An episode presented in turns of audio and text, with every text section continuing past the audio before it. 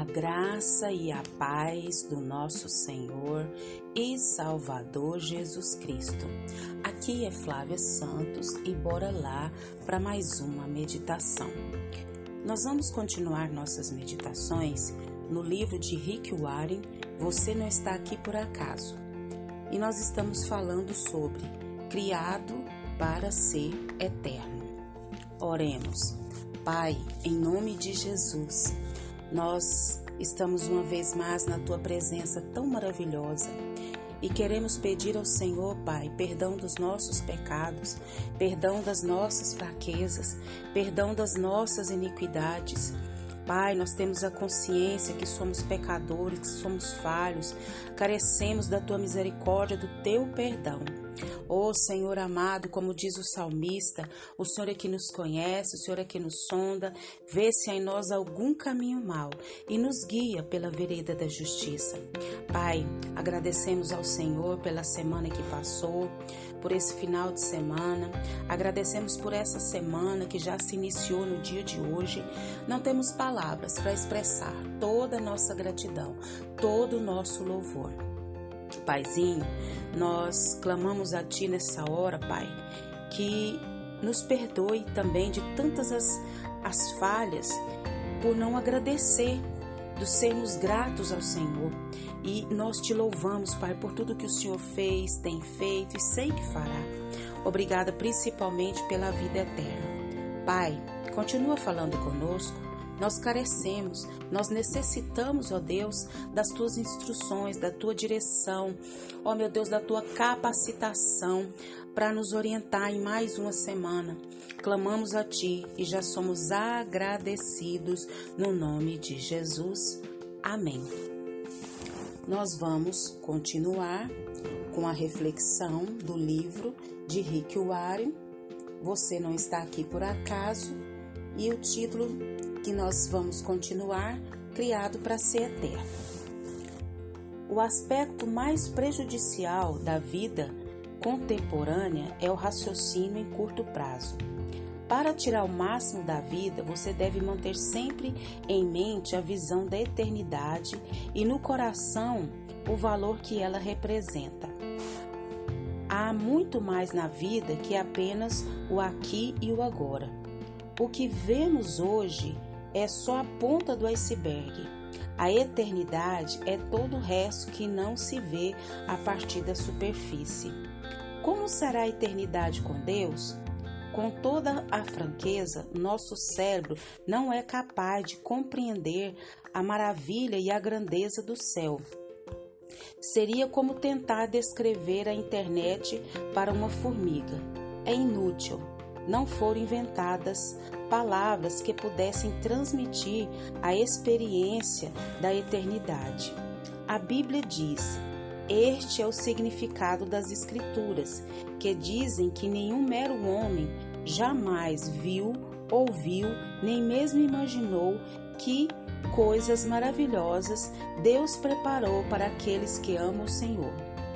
Entretanto, Deus nos dá vislumbres da eternidade em Sua palavra. Sabemos que neste exato momento, Deus está preparando um lar eterno para nós. No céu seremos reunidos como os servos amados, libertos de toda dor e sofrimento, recompensados por nossa fidelidade na terra e designados para um trabalho que apreciaremos realizar. Desculpa, não ficaremos recostados nas nuvens com auréolas e tocando harpas. Desfrutaremos da contínua companhia de Deus e Ele se deleitará conosco para todo sempre. Um dia, Jesus dirá: Venham benditos do meu Pai, recebam com como herança o reino que lhes foi preparado desde a criação do mundo. Um escritor captou o conceito de eternidade na última página de As Crônicas de Nárnia, uma série de sete livros com histórias infantis. Para nós, este é o fim de todas as histórias, mas para eles foi apenas o início da história real. Toda a vida que tiveram nesse mundo for apenas a capa e a primeira página. Agora eles, ao menos, estavam começando o primeiro capítulo da grande história, que ninguém no mundo jamais leu e a qual prossegue eternamente, cada capítulo melhor do que o anterior. Deus tem um propósito para a sua vida na terra, mas ele não termina aqui. O plano envolve muito mais do que as poucas décadas que passará nessa, neste planeta. É mais do que a oportunidade de toda uma vida. Deus lhe oferece uma oportunidade que vai além dessa vida. A Bíblia diz: Mas os que o Senhor planeja dura para sempre. As suas decisões permanecem eternamente. O único momento em que as pessoas pensam a respeito da eternidade é nos enterros. E mesmo nessas ocasiões, são pensamentos frequentemente sentimentais e superficiais, baseados na ignorância.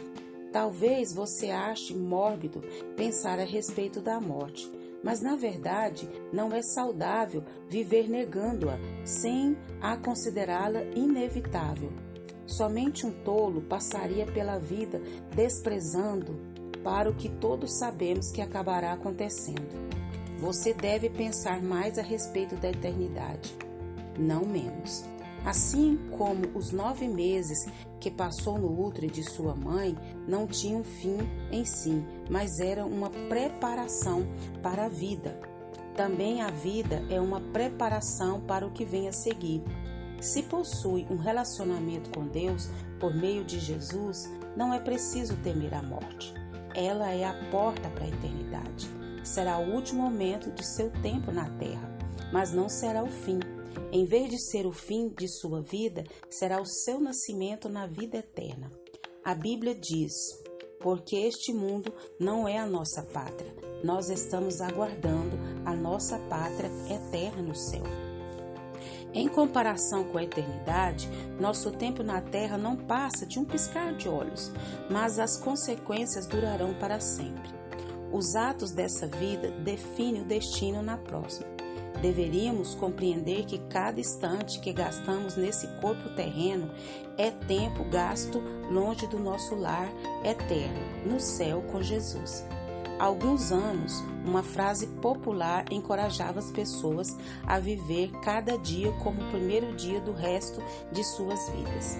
Na verdade, seria mais sábio viver cada dia como se fosse o último de sua vida. Disse um escritor, Mateu Henry.